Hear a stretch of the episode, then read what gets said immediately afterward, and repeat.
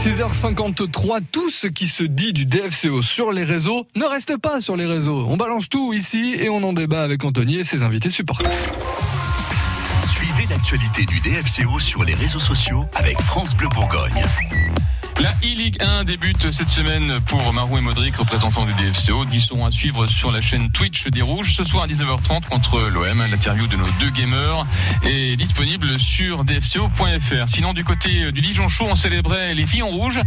Euh, ils étaient au stade des Pousseaux pour le match de la meilleure équipe dijonnaise de cette saison. Donc, euh, elles étaient elles jouaient contre le, le FC. La, galerie de, de, photos est bien sûr à retrouver euh, sur place, sur leur page Facebook notamment. Sinon, pour parler des garçons, même si c'est douloureux, vous avez été nombreux à réagir à leur défaite et que l'on soit sur le mur du DFCO ou du Dijon Chaud, on retrouve les mêmes doléances, hein, même si les personnes ne sont pas forcément les mêmes. Les rouges auront su cristalliser toutes les hostilités des supporters cette année. C'est une sacrée performance.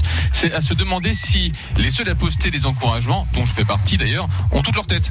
En tout cas, lorsqu'il s'agit de, sortir les stats, les chiffres sont cruels et, et têtus et on a des faveurs de David Linares, comme le souligne Laetitia.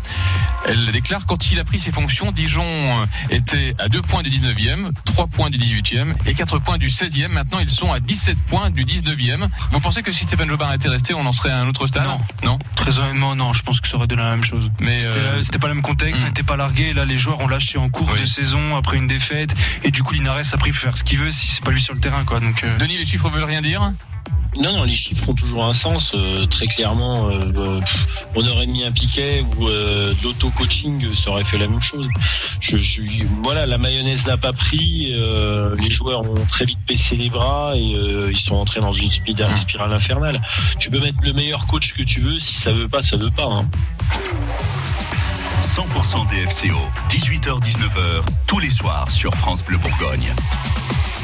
Yes, prochain match du DFCO de Dijon, c'est contre Nantes, c'est dimanche à 21h. On espère gagner contre Comboiré. C'est France Bleu Bourgogne, évidemment, la radio qui diffuse tous les matchs du DFCO en direct.